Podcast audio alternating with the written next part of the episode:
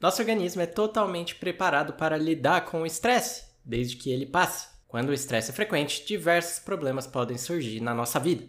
Meu nome é Vitor Madureira, eu sou terapeuta e hipnólogo e esse é o Personagens na Terapia.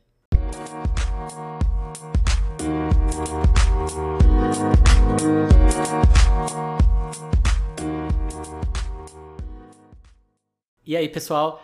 Tá começando o Personagens na Terapia, o podcast que estraga os roteiros das obras audiovisuais, fazendo os personagens resolverem seus conflitos rapidamente na terapia. Não é análise psicológica, não é diagnóstico aqui, a gente literalmente simula como seria sessões de terapia com seus personagens favoritos e de quebra você vai melhorar por tabela. No episódio de hoje vamos falar sobre perfeccionismo, medo de rejeição e burnout. Para isso, a gente vai usar a história do Randall Pearson da série This Is Us, que é uma ótima série, diga-se de passagem, tá? O Randall foi sugestão da Raquel lá pelo meu Instagram. Então, para você dar a sua sugestão, é só me mandar uma DM pelo arroba Vitimadureira, tá? Eu sempre escolho os personagens que vão fazer terapia aqui, baseado nas suas sugestões. Combinado?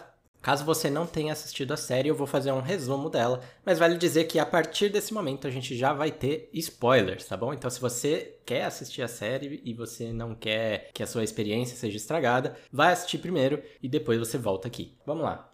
O que é This Is Us? É uma série em que a história gira ao redor da família Pearson, que é formada pelo casal Jack e Rebecca, e seus três filhos gêmeos, né? São os trigêmeos, Kate, Kevin e o Randall. Eles são trigêmeos aí com um asterisco, porque um deles, na verdade, é adotado. A Rebecca, ela estava grávida de trigêmeos, só que infelizmente um dos bebês faleceu durante ali o processo, né, do, do nascimento. E por uma grande coincidência ali, naquele mesmo dia, um bebê havia sido abandonado e o casal decidiu adotar esse bebê abandonado que foi encontrado ali no hospital, tá? Esse bebê é o Randall, que é justamente o personagem que vai fazer terapia aqui hoje comigo. O Randall é negro, enquanto a família toda é branca, então isso já é uma questão aí mais óbvia de que questões emocionais surgiriam na vida dele, né? Mas também tem outras coisas ligadas às experiências específicas que ele teve na vida. A série é muito boa porque ela aborda diversas questões emocionais e de forma realista e saudável, tá? Sem contar que é muito legal ver uma família boa, uma família saudável, uma família que resolve seus problemas. A gente tá acostumado a ver séries ou filmes com famílias super disfuncionais, o que também é interessante de ver, mas o é, In Is Us é uma é refrescante, né? Como fala quando a gente vê uma família saudável lidando com os problemas, porque famílias saudáveis também têm problemas, certo? Para essa terapia de hoje com o Randall, eu usei apenas os episódios da primeira temporada. É, a série já tem mais temporadas, ela tá lançando agora no início de 2022 a sexta temporada, que vai ser a última da série. Mas eu não vou abordar a série toda, porque assim a gente consegue falar de questões e momentos específicos que aconteceram. E assim a gente tem melhores resultados na terapia, né? Quando a gente pode abordar casos específicos, mas também a gente simula como realmente acontece na terapia, em que as coisas vão sendo reveladas aos poucos, né? Não dá para contar sua vida inteira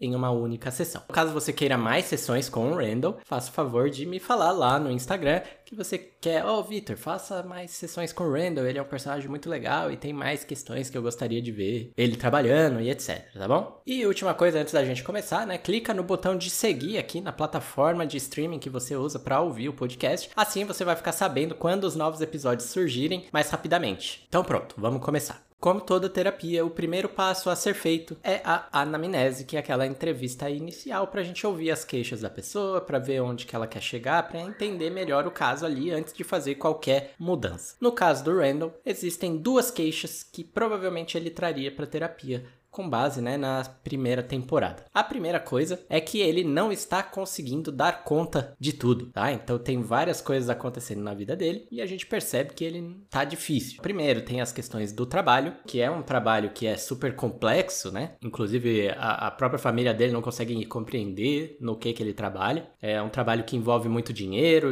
envolve lidar com clientes ricos e poderosos, tá? Então acaba sendo muito estressante demanda muitas horas, da vida dele. E também tem a própria autocobrança do Randall, né? Que ele quer sempre fazer o trabalho o melhor possível. Tem também a doença e a morte iminente do William, que é o pai biológico dele, né? Ele também tem que prover para a família, né? Então o Randall, ele é o responsável pela grana da família, né, para manter a estrutura da família, e ele consegue providenciar, né, uma boa casa, numa boa vizinhança, tem uma boa escola para as filhas. Além de prover o básico, ele provê também mais do que a necessidade, tem um conforto ali acima do padrão que o Randall consegue prover. Além disso, ele também tenta ser um bom pai, tenta ser um bom marido, né? Então não é só prover essas coisas materiais, ele também está presente, ele também brinca com as as filhas, ele ensina para as filhas, ele participa dos projetos da família, ele está presente na vida da esposa, enfim, ele além de prover, ele é um bom pai e um bom marido. E também a gente vê ao longo da temporada, ele tem conflitos com o Kevin, que é o irmão dele, né? Então são brigas aí de décadas, desde criança, que não foram resolvidas. Tem também conflitos com a Rebecca, que é a mãe adotiva dele, né? Então, mentiras que ela contou aí no passado, que ele acaba descobrindo, e isso afeta a vida dele, deixa ele bem estressado. E também tem os problemas do dia a dia, né? Então a gente vê, tem um episódio que a, a Beth, que é a esposa do Randall, acredita que pode estar grávida, então isso já é um estresse. A mãe da Beth tem um acidente e acaba quebrando, eu não sei se ela quebra a bacia, é sempre a bacia que quebra, né? Mas eu não lembro se é a bacia que ela quebrou, se foi o quadril, enfim. A mãe dela quebra e aí ele tem que tomar conta da casa ao mesmo tempo. Tem alguns eventos, né, de racismo que ele passa, que é uma experiência muito comum e frequente, né, de, de pessoas negras. Além de todos os estresses da vida, ainda tem esse, essa camada extra que todas as pessoas negras tendem a passar. Estresse de organizar evento familiar, porque é uma família grande, né, também. Enfim, tudo isso são estresses e o Randall não estava conseguindo dar conta de tudo isso. Então, isso era um problema para ele. Começou a causar impactos na vida dele. Ele não conseguiu fazer tudo isso e faz sentido ele buscar a terapia para tentar lidar melhor com isso, certo? Então, essa é a primeira queixa que o Randall traria. A segunda são justamente os sintomas que começaram a surgir nele, né? Então, porque não é só não estar dando conta. Começaram a aparecer alguns sinais aí, tanto físico quanto mental, que estão atrapalhando ele, né? Por exemplo, ele começou a apresentar tremores, principalmente nas mãos. Tem um episódio lá que ele vai pegar um copo e aí a mão dele fica tremendo assim. Ele tenta segurar a mão para parar, mas tá meio fora de controle esses tremores. Ele também tem muita dificuldade de dormir, ele tá com insônia. Tem alguns episódios que ele fica com a visão ele não consegue enxergar as coisas na frente dele. Tem também um problema de falta de atenção, ele começa a, a mente dele começa a ficar avoada, ele não consegue perceber muito bem o que ele tá fazendo, ele não consegue focar nas coisas que ele quer focar. Confusão, às vezes ele faz uma coisa achando que é outra, ele mistura palavras, as palavras não, não fazem muito sentido quando ele tá falando. Tem momento que ele chora descontroladamente. Tem também a dissociação, né? Que é uma sensação aí que a gente. É como se a gente estivesse saindo de nós mesmos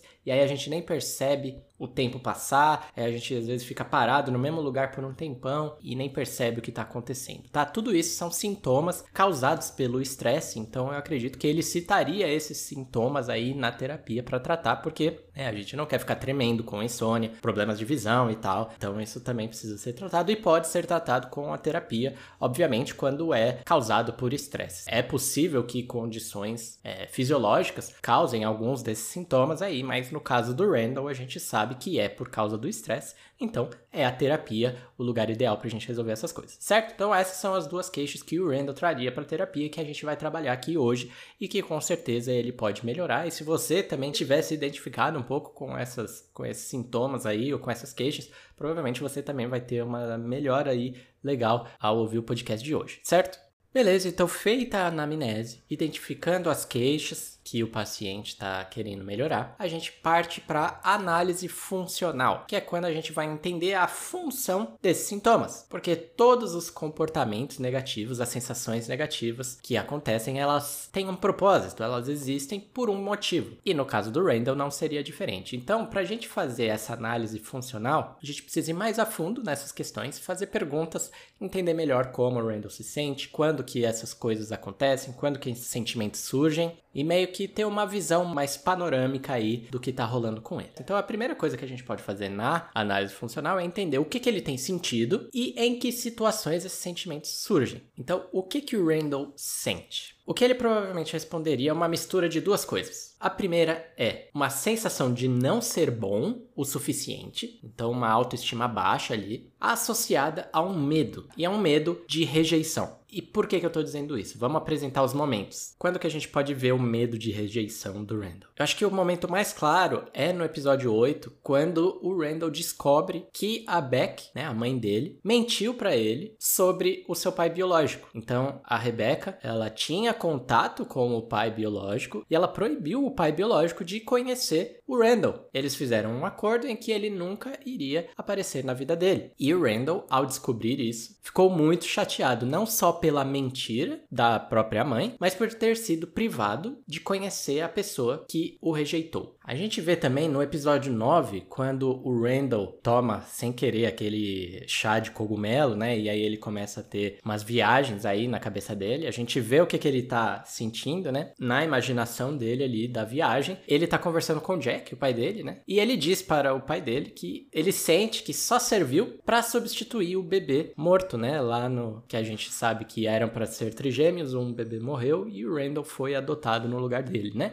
Então o Randall tinha uma sensação de que ele só serviu para isso, só para substituir um bebê morto. E ele diz também que ele passou a vida toda tentando ser perfeito, com medo de que se fizer algo errado vai lembrar que não é querido, ou seja, medo de rejeição. Eu tenho que ser perfeito, ou seja, não sou bom o suficiente, porque se eu fizer algo errado, eu vou lembrar que não vou ser querido, ou seja, vão me rejeitar. Então, medo de rejeição junto com não sou bom o suficiente. A gente tem mais um sinal aí de que são essas as sensações aí do Randall. Um pouco mais à frente aí nessa conversa na imaginação dele com o Jack, ele fala uma coisa muito forte que é: se ele soubesse que o pai que o abandonou tinha se arrependido, que era o que de fato aconteceu, né? Mas ele não sabia disso porque a Rebecca o privou de saber disso, faria toda a diferença no mundo. Ou seja, se ele soubesse disso antes, o medo de rejeição talvez não tivesse se estabelecido, porque o arrependimento do pai biológico indicaria que a rejeição não tem nada a ver com ele. Tem mais momentos aí desse medo de rejeição. Então, no episódio episódio 11, quando o William aparece com o namorado, né? Então a gente descobre que o William, o pai biológico de Randall, na verdade é bissexual. E o Randall fica chateado com essa presença do namorado do William. E ele começa a refletir, né? Será que eu sou homofóbico? Será que eu sou bifóbico? Enfim, será que eu sou preconceituoso? Porque eu tô me sentindo mal com isso. Só que na verdade o Randall não é preconceituoso. Essa sensação negativa que ele estava sentindo diante do William e seu namorado é que na verdade, porque era possível que o William passasse mais tempo com o namorado dele, em vez de passar com o Randall. Ou seja, veio aí um gatilho da rejeição novamente, do abandono novamente. Agora a gente vê que não é só com o pai dele esse medo de rejeição, com a própria família que o Randall construiu, né? Então a esposa e as filhas dele, ele também tem uma sensação de que pode ser rejeitado por não ser bom o suficiente, certo? Um momento que a gente vê isso bem claramente é no episódio 6, quando vai ter aquela apresentação na escola das filhas dele para apresentar, né, a carreira dos pais. E o Randall, ele trabalha com uma coisa do setor financeiro que é, que é muito complexa, né? E que não é um, um, um, trabalho descolado, não é um trabalho legal que as crianças vão ficar impressionadas. E ele fica chateado com isso, ele fica chateado porque as filhas dele mesmo não admiram o emprego do pai. Isso faz ele se sentir como se não fosse bom o suficiente. Ele gostaria de ter uma profissão que fosse mais admirada ali pelas filhas dele, como a do William, né? Que ele foi músico e poeta, ou a do próprio Kevin, o irmão do Randall, que é um ator famoso e tal, e, e, as filhas do Randall adoram, né? Então a gente percebe aqui também uma mistura de medo de rejeição com não ser bom o suficiente, tá? Ao ponto até de o Randall chegar na hora da apresentação e tentar fazer uma música ali para ser mais admirado e não sai muito legal porque ele não tem ali o talento musical. Agora a gente vai ver também um pouco dessa sensação de não ser bom o suficiente, né? Por meio de uma autocobrança dele, principalmente na área do trabalho. Então a gente vê vê ali no episódio 12 o momento em que o chefe do Randall quer fazer uma divisão de funções. Então vai reduzir o trabalho do Randall para dividir com outra pessoa. Então, no momento que ele ouviu essa ideia do chefe, certamente ele sentiu ali que não era bom o suficiente e também um possível medo de rejeição, né? De que talvez ele, eh, pelo menos ele tenha interpretado que ele não tá trabalhando muito bem. E não é isso exatamente que o chefe estava querendo dizer, mas o que o Randall sente é isso. Ah, então eu acredito que essas são as sensações e os principais momentos em que essas sensações acontecem do Randall. A gente consegue perceber de uma forma mais profunda aí. Agora, o que mais a gente pode fazer na análise funcional? É importante a gente identificar aí o que que melhora essa sensação negativa. Ou seja, qual que é o método atual que o Randall tem utilizado para resolver esses problemas. E é nesse momento que a gente vê que quando a gente encontra o método atual de tentar resolver a situação, na verdade é o que está causando o problema. O que, eu quero dizer com isso? No caso do Randall, como que ele lida com essa sensação de não ser bom o suficiente e do medo da rejeição? Com o perfeccionismo. Na cabeça do Randall, eu não sou bom o suficiente, as pessoas vão me rejeitar. Como que eu resolvo essa situação? É só eu ser bom o suficiente. E se eu for perfeito, não tem como eu não ser bom o suficiente. Afinal, a perfeição é boa o suficiente para todo mundo. Aí que vai nascer o problema, porque o perfeccionismo está trazendo problemas pro Randall e não resolvendo o problema. Vamos ver aí os momentos em que o Randall é perfeccionista. No episódio 2,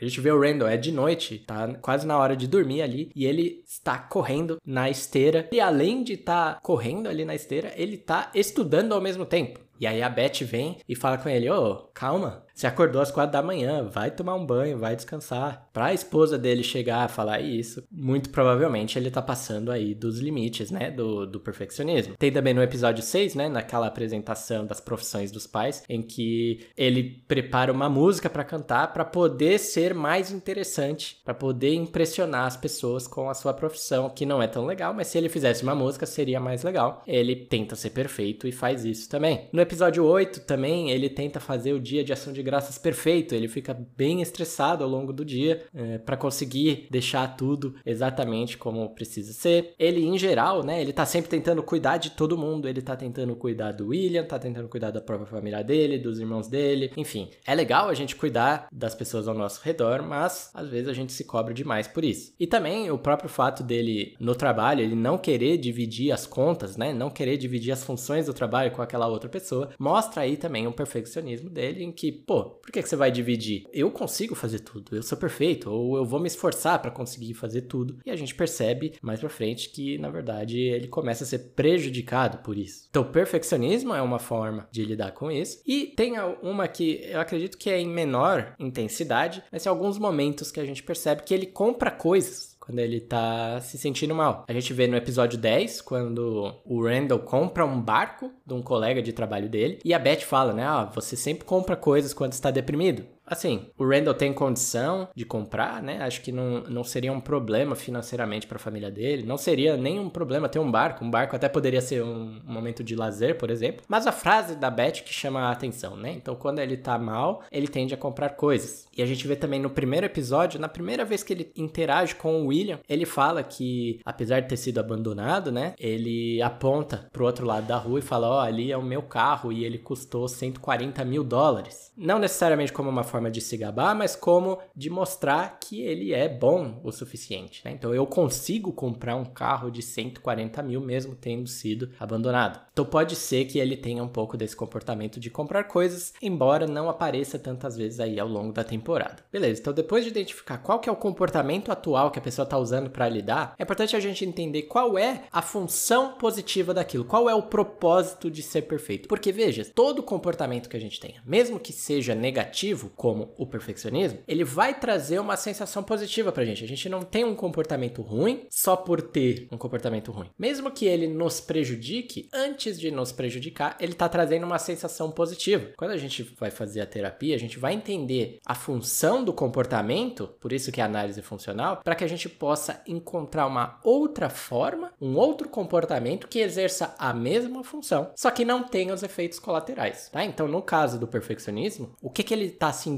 Ele sente que ele tem valor, Todo mundo quer sentir que é bom o suficiente. E se você tem uma sensação de que não é bom o suficiente, faz sentido, então, uma mente desenvolver o recurso de ser perfeccionista. Além disso, ele também tem a sensação de que as pessoas vão me aceitar, eu vou ser aceito, né? Não vou ser rejeitado. Então, pode perceber como a, o método que ele está usando tem um objetivo que faz sentido. O único problema é que está trazendo efeitos colaterais e podem existir soluções melhores para esse problema. Então, vamos pensar, por exemplo, nos efeitos colaterais do perfeccionismo. Como que isso está atrapalhando a vida dele, embora traga a sensação de que tem valor e de que vão aceitá-lo? Primeiro, ele passa a sacrificar algumas áreas da vida. Por exemplo, no episódio 4, o Randall aceita trabalhar à noite, mesmo sabendo que ele tinha um campeonato de xadrez da filha. Ele acaba, né, dando um jeito de ir assistir o campeonato de xadrez da filha, mas mesmo assim, aí ele teve que sacrificar outra área da vida, que é o trabalho, né? Então ele tá tendo que escolher: eu vou no xadrez da minha filha ou eu fico trabalhando para ser perfeito no trabalho? Eu sou um pai perfeito ou eu sou perfeito no trabalho? Esses dilemas vão começar a surgir. No episódio 15, quando o William tá ficando mal ali, ele tá a saúde dele tá piorando, tem um momento que o Randall tenta acalmá-lo, só que ele não pode ficar mais tempo com o William ali naquele momento difícil. Ele tem que ir trabalhar. Então aí ele tem que sacrificar alguma coisa. Eu vou sacrificar o meu trabalho ou eu vou sacrificar ali um momento com o William. E a gente vê também no episódio 12 que o Randall fica trabalhando durante o almoço. Então ele pula o almoço para poder trabalhar mais, porque ele não quer sacrificar outras coisas. Então aí ele começa a sacrificar a própria saúde, né? Ele não para para comer, não se alimenta direito, enfim. Então quando você tenta ser perfeito, uma hora você vai começar a sacrificar partes da sua vida. Você vai ter que escolher entre uma ou outra e isso provavelmente vai causar muito problema para você. Além de sacrificar partes da vida, você pode desenvolver sim um burnout, tá? E o burnout, ele tem sintomas físicos e sintomas mentais e a gente vê isso no Randall. Ele teve um burnout ali. E vamos pegar os sintomas físicos que o Randall sentiu. No episódio 2, quando a Beth tá conversando com o William, falando sobre o Randall, né? Ela comenta que teve um dia que o Randall tava tão estressado, tão estressado que ele não conseguiu enxergar. Ele literalmente não estava vendo as coisas. E a Beth até fala, parece que são foram 28 anos de tentando ser perfeito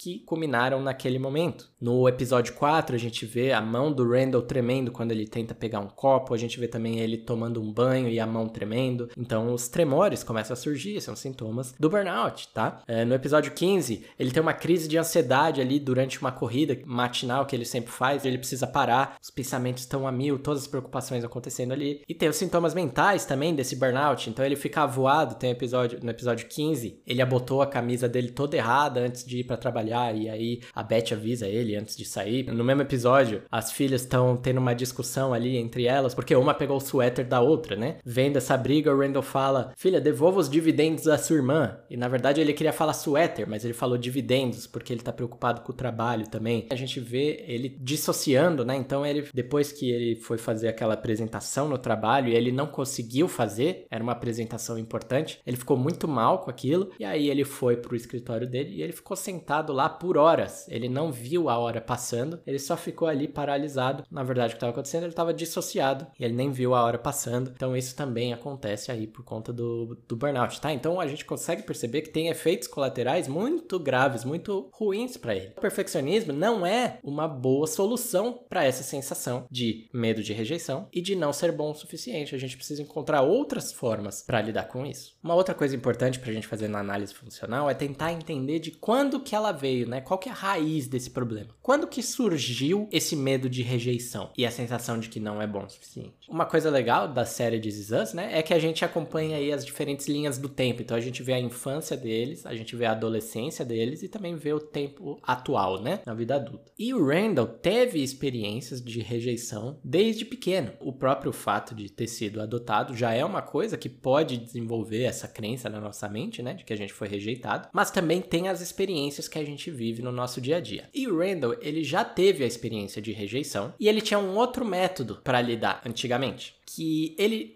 conseguiu superar. E aí, posteriormente, ele passou a adotar o perfeccionismo. Tá, então vamos ver um pouquinho essa primeira forma que ele lidou com o medo da rejeição. O que que ele passou? Acho que a mais óbvia aí é que ele passou por racismo e bullying. No episódio 2, a gente vê que as crianças da escola onde eles estudavam, né, faziam bullying com o Randall e o Kevin, com medo de ser excluído por causa do Randall, por causa do bullying que o Randall sofria, o Kevin acabava ficando do lado das crianças que praticavam o bullying em vez de ficar com o Randall. Então, pro Randall, não só as outras crianças me rejeitavam, o meu próprio irmão acabou me rejeitando também. Outro momento que a gente vê a sensação de rejeição causada pelo racismo, né? É quando no episódio 4 a família vai para uma piscina pública lá para se divertir e o Randall, ele acaba se afastando da família e vai procurar uma outra família para brincar e é uma família negra, então ele procura umas pessoas mais, entre aspas, parecidas com ele, porque provavelmente aquilo aliviaria a sensação de rejeição, né? Então ele vivia recebendo racismo e bullying. Se ele ficar com pessoas que também são negras, ele não seria rejeitado dessa maneira. Agora tem uma outra sensação relacionada também ao racismo, que é uma experiência mais específica do Randall, porque no episódio 4, quando o guarda da vizinhança ali onde o Randall mora suspeita do William, que é o pai dele, é uma demonstração de racismo ali, né? Por que, que o pai dele seria uma pessoa suspeita na vizinhança? Obviamente, naquele momento ali era simplesmente porque ele era uma pessoa negra e não era normal, entre aspas, que uma pessoa diferente negra estivesse ali. Só que o Randall e o William lidam com essa situação de forma diferente. O Randall tenta apaziguar a situação e o William já ficou bem combativo naquele momento. Quando a situação é resolvida, William e Randall vão conversar e a gente percebe que o William julgou o Randall pela forma como ele lidou com aquela situação. E também aí a gente percebe que o Randall já passou por uma espécie de preconceito por ter sido uma pessoa negra que cresceu em um ambiente e com uma família branca. Então ele provavelmente já passou pela experiência, a gente não vê em cenas, mas essa conversa que ele tem com o William já ficou bem claro aí que ele passou por uma espécie de preconceito por ter sido uma pessoa negra vivendo no meio branco, como se ele tivesse sendo rejeitado também até por pessoas negras.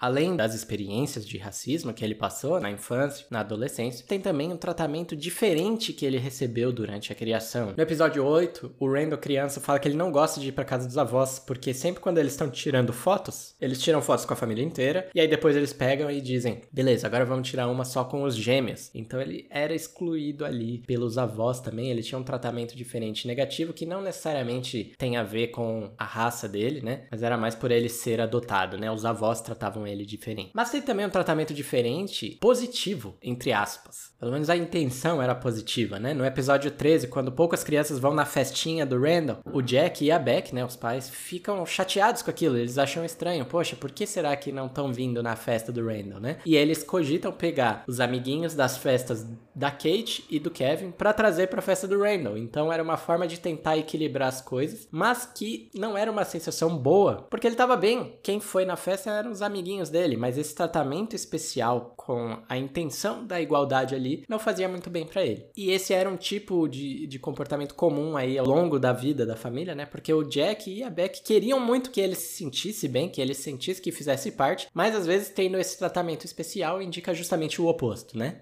E aí tem um momento lá no episódio 6 em que a diretora ou uma professora da escola chama Jack e o Beck para conversar sobre o Randall. E lá ela fala que o Randall ele tem notas medianas, mas que ele é uma criança super especial, super dotada. E a professora acaba recomendando que o Randall vá para uma outra escola, é uma escola de, de um nível mais alto para crianças aí super dotadas. E a princípio o Jack não gosta porque seria um tratamento diferente, né, da Kevin e da Kate. Ao longo do episódio, a gente descobre que o Randall tirava essas notas medianas de propósito. Ele falava, né? Se eu tirar uma nota 10, eu vou ganhar um sorvete, sendo que o Kevin e a Kate não vão ganhar, e aí eles vão me odiar. Olha aí a sensação da rejeição. Só que ele lidava de uma forma diferente, né? Então, ó, eu vou ser mediano para poder ficar no nível do Kevin e da Kate. E aí, sendo mediano, sendo exatamente igual, eu não vou ser rejeitado. Obviamente, trazia problemas para a vida dele, né? Porque ele perdia oportunidades e ele não tinha tinha um senso de identidade também. Então ele acabou mudando a forma de lidar. Ele acabou se permitindo reconhecer que tem um nível mais alto que eles, têm uma aptidão maior para as questões da escola. E nessa outra escola ele também se enturmou melhor, as pessoas tinham mais a ver com ele. Só que a partir desse momento, o perfeccionismo começou a surgir na vida dele. Pode ser que tenha sido um pouco da cultura da escola, né? Porque como era uma cultura entre aspas de alto nível, pode ser que eles cobravam muito, mas a gente vê também que tem muito a ver com as experiências da vida dele. Dele. Então a gente percebe que, primeiro, o medo de rejeição fez ele achar que tinha que ser igual. Depois, ele achou que tinha que ser melhor. E por fim, que é o que a gente vai trabalhar hoje, ele só tem que entender que precisa ser ele mesmo, cometendo erros ou cometendo acertos. Tem uma coisa que eu sempre percebo e é o resumo da análise funcional. Sempre que a gente está num problema que a gente não está conseguindo resolver, existe um ciclo. E é um ciclo que se retroalimenta. Por que, que o Randall não está conseguindo resolver esse problema de não conseguir dar conta das coisas e dos sintomas que estão surgindo? É porque existe um ciclo. Então, primeiro, ele sente o medo da rejeição. Quando ele sente o medo da rejeição, ele deduz que é porque não é bom o suficiente. Quando ele deduz que não é bom o suficiente, ele tenta ser perfeito. Ao tentar ser perfeito, ele não consegue, afinal é impossível ser perfeito, você não vai conseguir dar conta de tudo. Quando você não consegue dar conta de tudo, você sente que não é bom o suficiente. E quando você sente que não é bom o suficiente, você fica com um medo de rejeição. O medo de rejeição aumenta. Esse é o ciclo do sofrimento do Randall e a gente precisa encontrar um ponto em que a gente vai quebrar esse ciclo. Então, a próxima fase, depois da análise funcional, é uma fase que a gente chama de psicoeducação. É o momento em que o terapeuta vai ensinar conceitos importantes que provavelmente o paciente ali ainda não sabe e vai contribuir para a mudança de visão dele. Primeira lição que eu gostaria de passar para o Randall é sobre estresse. Vamos lá por partes. O que, que é o estresse? O estresse é uma sensação que a gente tem diante de um problema. E nós somos feitos para sentir o estresse, identificar o problema, resolver o problema e depois nos recuperar daquele estresse. Tá? A gente gente é feito para viver esse ciclo, né? O problema do estresse é quando ele é frequente e a gente não tem tempo de se recuperar, ou quando os estresses não estão sendo resolvidos e aí eles ficam lá frequentemente no nosso organismo. Quando esse estresse fica frequente ou a gente não tem tempo de se recuperar, isso vai começar a afetar a nossa mente e o nosso corpo. E a forma como a gente lida com essas sensações é que a gente acha que o nosso corpo é burro. Os sinais do estresse surgem e aí a gente pega e olha para o nosso corpo, onde está acontecendo os sintomas, e a gente fala: "Nossa, meu corpo está com problema. Tem alguma coisa errada com o meu corpo". E a gente acaba ignorando aquele sinal ou a gente acaba tentando resolver só o sintoma em si. Ah, eu tô sentindo uma dor aleatória no meu pescoço. Quer saber? Vou tomar um remédio para dor. Você nem usou o pescoço, você nem torceu o pescoço, não, você não teve nenhuma lesão.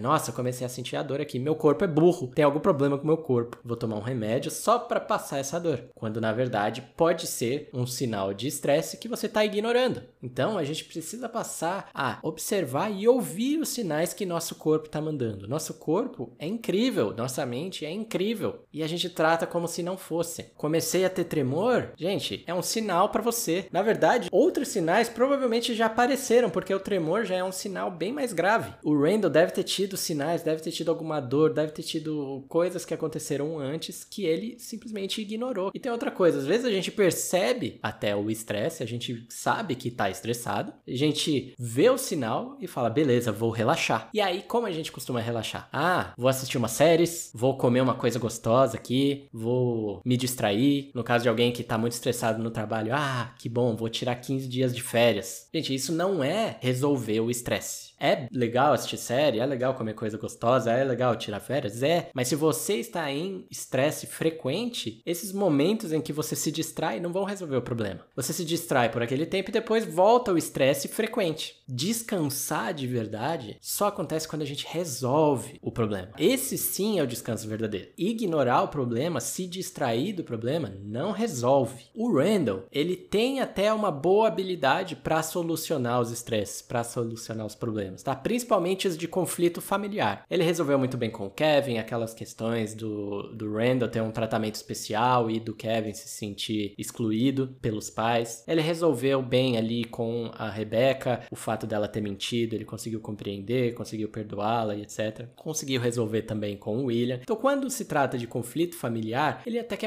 vai muito bem, mas tem alguns que ele não resolve. Ele não lida muito bem, principalmente com os estresses de conflitos internos. Então ele rejeitou, por exemplo, a, a divisão de contas lá no trabalho, porque ele mesmo se cobra para conseguir o máximo de conta possível. Mas ninguém ia pensar mal dele caso ele reduzisse, dividisse as funções dele. Mesmo se isso significasse que ele fosse ganhar menos grana para a família, o que eu não acho que era o caso. O trabalho dele não, eh, eu não acho que o trabalho dele funciona dessa maneira. Eu só acho que ele ia ter menos trabalho e pronto. Ninguém ia pensar menos dele, a família não ia pensar menos dele, o chefe não parecia que ia pensar menos dele, ele só ia trabalhar menos. E outra, quando os sintomas dele estavam surgindo, ele não pediu ajuda. Ele não pegou pro Kevin, não falou com a Kate, nem pra Beth, ó, oh, meu, tá acontecendo isso aqui, tô tendo tremor, tô muito preocupado, tô não sei o que, tô não sei o que. Não, ele não tentou resolver quando é uma questão interna dele. Ele não procurou um terapeuta para resolver. Não, o Randall, ele tende a pensar, eu tenho que resolver tudo sozinho e perfeitamente. Esses estresses que ele não resolve vão se acumulando, vão se acumulando, vão se acumulando. E aí chega uma hora que começam a surgir os sintomas físicos e aí o burnout que ele teve. Então é importante a gente entender que quando a gente tem muitos estresses, a gente tem que administrá-los. É como se fosse uma pequena empresa ali. É, você tem uma empresa de estresses e você vai ter que escolher os problemas que você vai resolver. E algumas coisas você vai ter que desapegar. Você vai ter que resolver aquele estresse simplesmente desapegando dela. E o Randall, ele não quis desapegar da ideia de ser o melhor funcionário da empresa. É isso que aconteceu. E deu no que deu, né? É importante que o Randall lembre que ter estresse não é o problema. A gente só tem que percebê-los, a gente tem que administrá-los e resolvê-los. O Randall pediu a demissão, foi uma forma que ele achou ali de resolver o estresse do trabalho. Então agora, provavelmente ele vai conseguir lidar melhor com as outras questões. Então essas são informações importantes aí pro Randall sobre estresse. Agora um outro conceito que eu gostaria que o Randall entendesse é o conceito da rejeição, que a gente tem muito esse medo da rejeição. E muito desse medo, ele vem por crenças erradas sobre rejeição.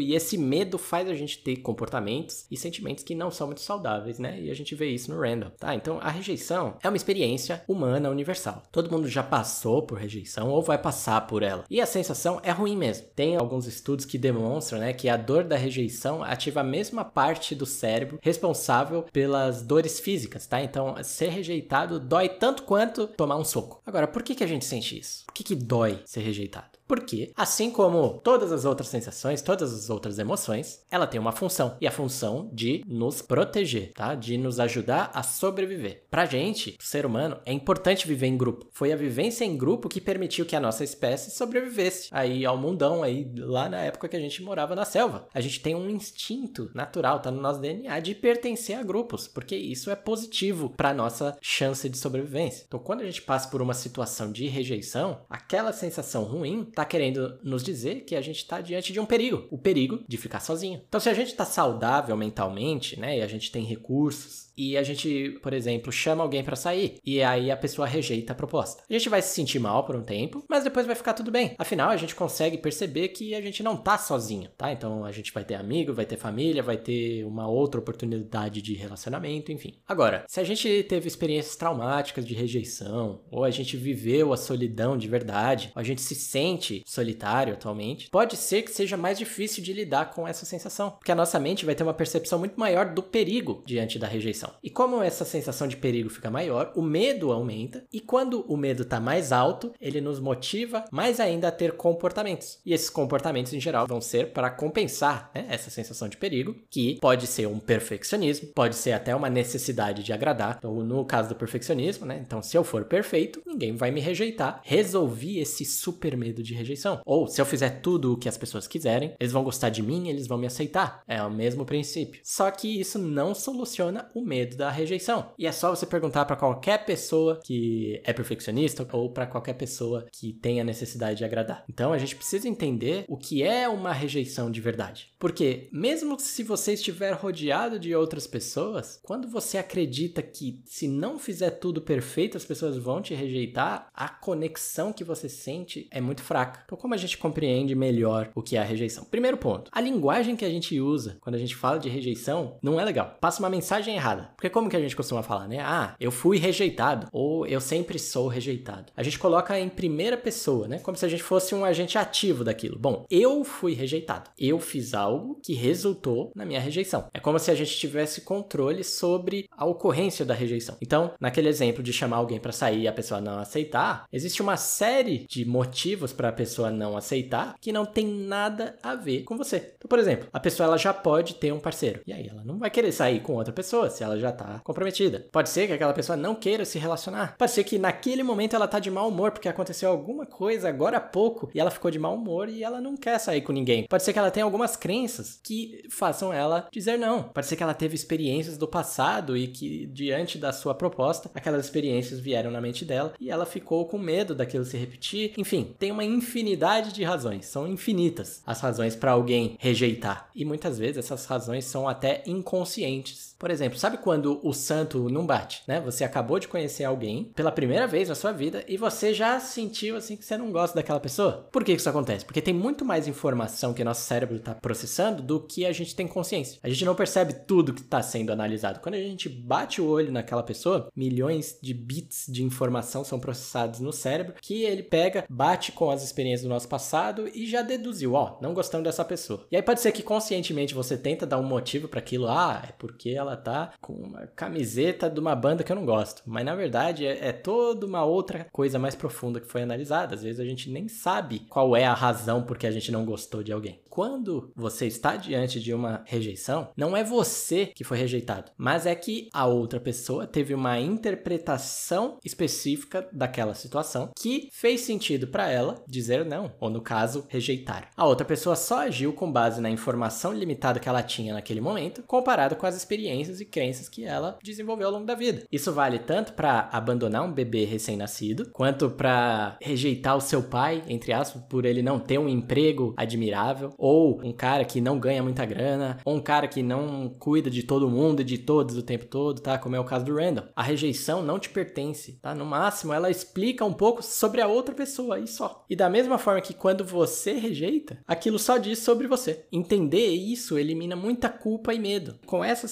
sensações aliviadas, a gente não precisa tanto ter os comportamentos compensadores. Se alguém rejeita, aquilo não tem nada a ver comigo. Se não tem nada de errado comigo, eu posso ficar mais tranquilo. Isso não significa que eu não vou me sentir mal diante de uma rejeição. A gente se sente mal porque era uma oportunidade de viver em grupo, né? Ou de criar mais uma conexão forte ali que não vai acontecer. Mas lembrando, quando a gente entende que, ah, mas é porque simplesmente não era compatível com aquela pessoa, a gente se permite a seguir em frente e a encontrar outras pessoas que vão fazer sentido. E aí a gente vai ter o nosso grupo para providenciar a nossa sobrevivência, que é o que a nossa mente primitiva mais quer. Agora, um terceiro e último conceito que eu quero passar para o Randall, eu acho que é o mais importante. Porque não senti que o Randall tem o mínimo de noção sobre isso ao longo da temporada. E é uma das coisas mais importantes. Eu acredito que ele entendendo isso, ele muda. Que é o da transgeracionalidade. Esse termo difícil, na verdade, serve para descrever os padrões de comportamento que são passados de pais para filhos. Tenho certeza que você já percebeu alguma coisa que você fez que é muito parecida com o seu pai ou sua mãe. Ah, e você, nossa, eu tô virando meu pai ou eu tô virando minha mãe. Ou às vezes você entra num relacionamento que é muito parecido com o dos seus pais. A forma como seu namorado age é muito parecido com o seu pai, ou que a sua mãe age é muito parecido com essa nova namorada que você encontrou, enfim. Tenho certeza que você já percebeu alguma coisa assim. E a verdade é que isso não é a genética. Na verdade, é um espelhamento que a gente faz a partir da nossa observação e replicação aí ao longo da nossa vida. É influência que a gente recebe do nosso ambiente, principalmente de figuras de autoridade como nossos pais. Quando a gente nasce, a gente é totalmente dependente, né? A gente não consegue sobreviver sozinho quando a gente nasce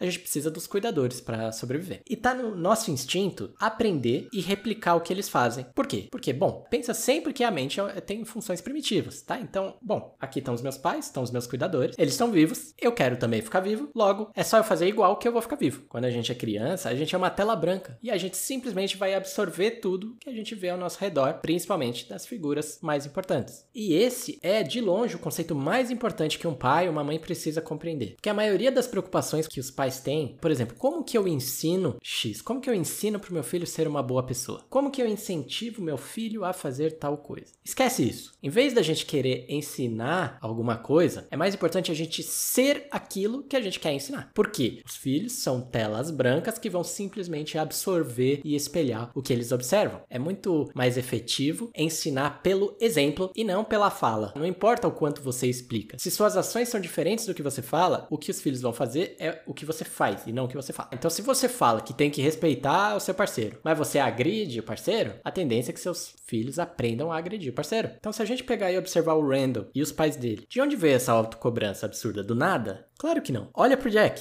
A gente tem muitas evidências de que o Jack se cobrava demais. Ele se cobrava tanto que tem um episódio lá que ele vai tentar roubar um bar. Ele se arrisca lá no jogo de pôquer. Ele se matava para fazer tudo pela Rebecca e pelas crianças. O que, por um lado, a gente pode até achar bonito e nobre, né? De uma pessoa se sacrificar pelas outras. Mas a gente tem que tomar um pouco de cuidado com isso, porque tem limite esse sacrifício todo. Tanto é, por exemplo, que o Jack tinha um vício em álcool. Então toda aquela autocobrança dele, uma forma que ele encontrou para poder lidar com a autocobrança foi o álcool. O Randall aprendeu a se cobrar com o Jack. Mesmo o Jack tentando tratar todo mundo bem, respeitando as diferenças, tentando incentivar, fazer o bem, o que ficou foram as atitudes dele. E o que o Randall precisa entender é que isso não é só para entender de onde veio a autocobrança dele, mas para ele entender para onde ele tá entregando essa autocobrança. O que, que ele tá ensinando para as filhas dele? As filhas vão acabar replicando ele, assim como ele replicou o Jack. Então o que eu diria pro Randall? Randall, se você quer que as suas filhas saibam administrar bem os estresses da vida, dê o exemplo. Não adianta você ficar se matando a ponto de ficar com a visão turva, com tremedeira, crise de ansiedade, etc. Se você continuar fazendo isso, as chances das suas filhas se sacrificarem da mesma maneira que você são altas. Na verdade, pode até ser pior. Por isso que a gente tem que tomar muito cuidado com essa romantização do sacrifício. É legal fazer um esforço pelas pessoas que a gente ama? Claro que é, a gente tem que fazer mesmo, faz bem, tanto para nós quanto para as outras pessoas. Até porque em algumas situações a gente vai estar tá num momento difícil e é bom que outras pessoas nos ajudem também. Às vezes a pessoa realmente precisa de ajuda e você tem condição de ajudar, maravilha, tá? Mas calma lá, você tem uma responsabilidade ali com as suas filhas e ensinar uma pessoa a respeitar os seus próprios limites e pedir ajuda quando é necessário é muito mais nobre do que ensinar a se sacrificar por todo mundo, tá? E esse é um risco que o Randall tá correndo ao não fazer isso, a não ser o exemplo. Se o Randall entende isso aqui, da forma como ele ama as filhas, da forma como ele ama a família, ele vai pegar mais leve. Beleza, então fizemos a parte de psicoeducação, ensinamos os conceitos sobre a mente aí, sobre comportamento humano importantíssimos pro Randall. E agora a gente para um pouco de conversar e vamos ver o que, que a gente pode fazer de mudança prática, tá? Sair da teoria. Então, ao longo da temporada, o Randall já fez um bom trabalho aí de lidar, né? Isso que é legal no This Is Us, inclusive, né? Que as pessoas resolvem e superam de forma saudável ali, pelo menos na maioria das vezes. Então, nesse momento, eu quero explicar um pouco o que ele fez e que foi ótimo e como isso poderia ser facilitado dentro da terapia né? Porque ele teve que vivenciar aquelas coisas e o Randall, como uma pessoa com muitos recursos, conseguiu fazer aquelas mudanças, mas nem todo mundo conseguiria. Então, quais foram os métodos que ele aplicou que começaram a surtir efeito? Primeiro, receber ajuda. Então, no episódio 15, quando o Randall tem o burnout, o Kevin vai lá no escritório dele e ajuda ele. Vai lá, acolhe ele, dá um abraço. Então, ele precisava receber uma ajuda. Ele aceitou receber ajuda, embora não tenha pedido ativamente. Isso foi um início que ajudou. E também no episódio 16, ele vai fazer um tratamento tratamento. Acredito que ele foi apenas num psiquiatra, tá? Então eu, eu, eu, acho que o Randall fez um tratamento somente por meio de remédio. Eu não recomendo isso, eu acho que se a pessoa quiser fazer o tratamento com remédio, beleza, mas o remédio ele serve simplesmente para ajudar nos sintomas. O que a gente precisa resolver é a causa do problema, né? Senão volta depois. Então faltou ele ir a um terapeuta. O momento que o Randall aprendeu que ele precisava administrar melhor os estresses dele ali foi com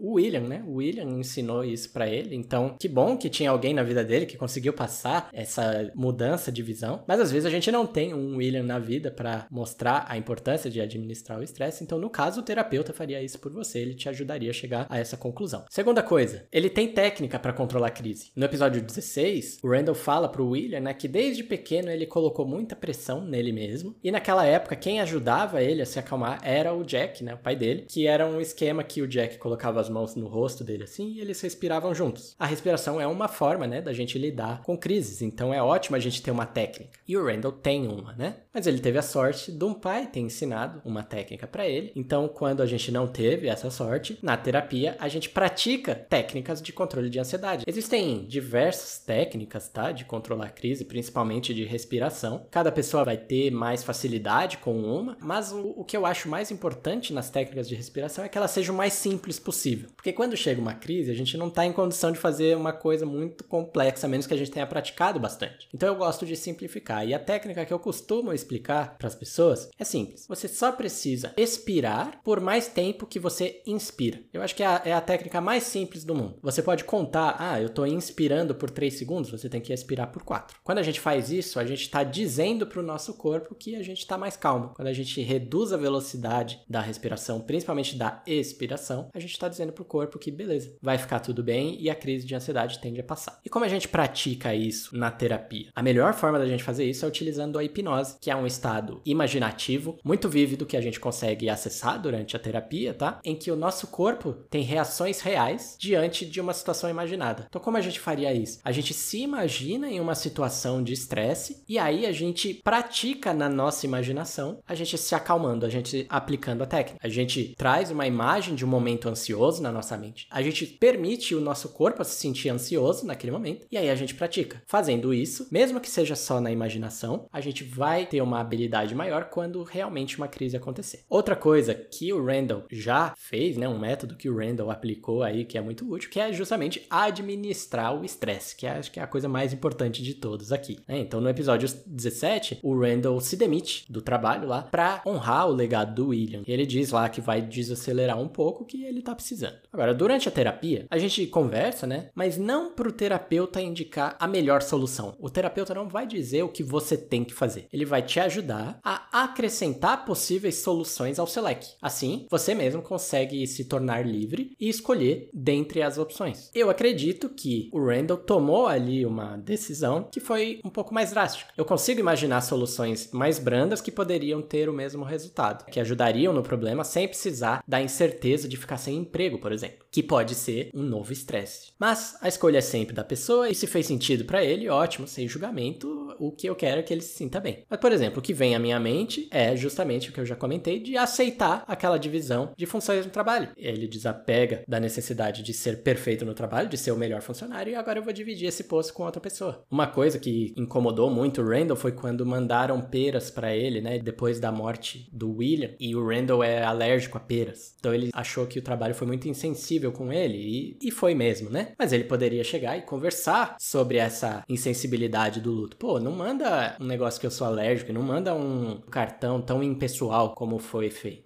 Você pode resolver conflitos familiares, às vezes você também pode resolver conflitos profissionais. Não custa tentar. Às vezes fazer isso começa a implantar uma nova cultura mais saudável na empresa. Até porque ele tem um cargo importante, acredito que ele tem influência para começar um movimento como esse. Se ele dá início a esse processo e a empresa se torna um lugar mais saudável para trabalhar, os estresses dele mesmo também poderiam se reduzir e ele não teria o burnout. Mas como eu disse, a decisão é dele, a escolha é dele. E mesmo tomando uma decisão drástica, que dê errado, por exemplo, sempre existe uma forma de ficar bem depois de novo. Por fim, o outro método importantíssimo também para a melhora do Randall foi justamente o perdão, tanto com o William, seu pai biológico, quanto com a Rebecca, sua mãe adotiva, tá? Ele perdoou o William por ter sido abandonado e perdoou a Rebecca por tê-lo privado, né, de conhecer o seu pai adotivo e por ter mentido. Só que tem um detalhe, né? Os dois se arrependeram e pediram desculpa pro Randall. Randall. E também os dois mudaram de comportamento. E assim fica mais fácil de perdoar. Mas e se não tivessem pedido desculpas? Tá? E se o, o William abandonou ele, nunca apareceu mesmo, e a Rebecca não se arrepende de ter mentido, enfim. Na vida real, nem todo mundo se arrepende, né? Nem todo mundo pede desculpa e nem todo mundo muda. Então isso também é importante a gente levar em consideração na terapia. Porque pensa, se as pessoas que me machucaram não se arrependem, eu tô fadado ao sofrimento? Eu dependo da outra pessoa para poder seguir minha vida? E a resposta é não, mas muitas vezes a gente fica preso nisso. Por isso que o perdão é muito importante. Só que para perdoar a gente tem que entender o que é o perdão, porque a gente não entende, a maioria das pessoas não entende o que é o perdão de verdade. O perdão, ele não depende do outro. O perdão é um sentimento interno, só tem a ver com você. E existe técnica para a gente conseguir chegar nesse sentimento. E durante a terapia, o método mais rápido e eficiente que eu conheço é a terapia da cadeira. A terapia da cadeira é quando a gente utiliza a hipnose, aquele estado super imaginativo, em que a gente fica super engajado na imaginação, né? E a gente se vê diante da pessoa que nos machucou,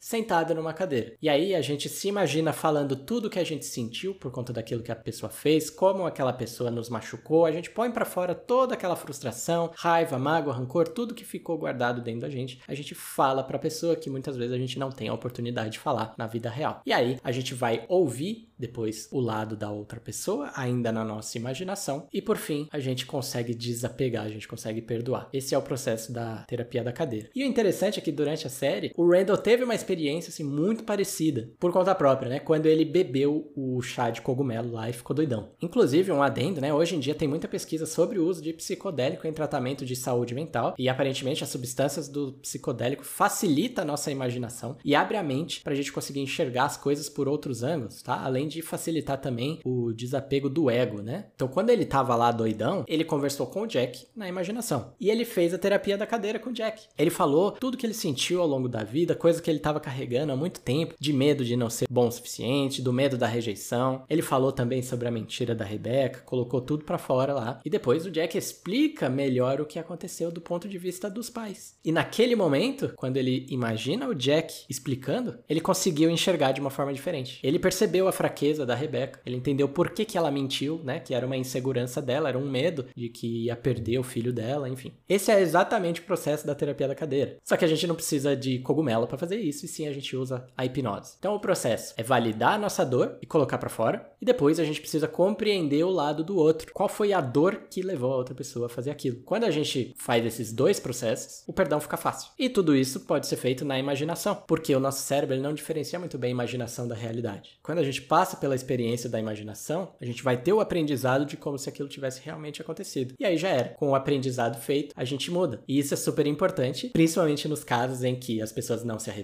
a gente não tem mais contato com a pessoa, às vezes a pessoa até já faleceu, então é aí que a hipnose entra e resolve tudo. Então essas são as mudanças práticas que a gente faria durante a terapia. Mas tem algumas coisas que eu gostaria que o Randall aplicasse no dia a dia dele. A gente sabe que ele tem insônia, que ele não dorme muito bem, e é importante que ele pratique a higiene do sono. O que é a higiene do sono? Primeiro, dormir em horários regulares, até no fim de semana, até durante férias. É bom que ele não mude muito os horários. É importante que ele faça exercícios ao longo do dia, isso eu já acho que ele já faz, mas é só continuar fazendo. Evitar comer comida pesada próximo do horário de dormir. É importante que ele não consuma substâncias estimulantes como cafeína ou álcool ou cigarro, né, por quatro horas antes de dormir. É importante que ele durma em um ambiente silencioso, com pouca luz e uma luz de preferência aquela luz mais quente, mais amarelada e não a luz branca que é muito estimulante pra gente. E também não usar a cama para trabalhar, por exemplo, deixar a cama simplesmente para descansar. Tá? Esses são alguns comportamentos de higiene do sono que vão facilitar ele a dormir. Óbvio que ele precisa também fazer as outras questões, né, que é do perdão, de de administrar o estresse, aquilo lá é o mais importante. Mas a higiene vai facilitar ainda mais o sono dele. E outra aplicação para o dia a dia é justamente ouvir mais os sinais do corpo dele. Então, se tá começando a,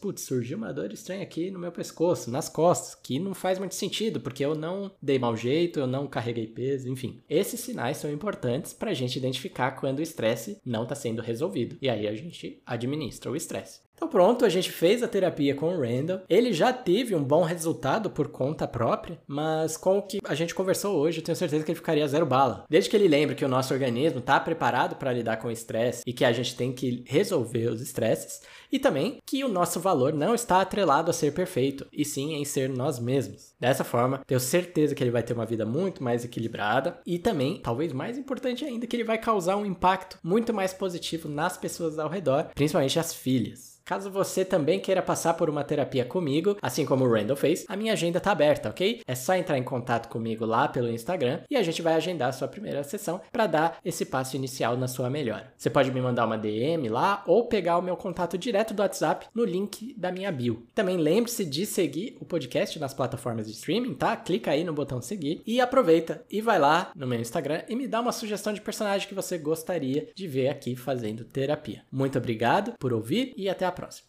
Tchau, tchau.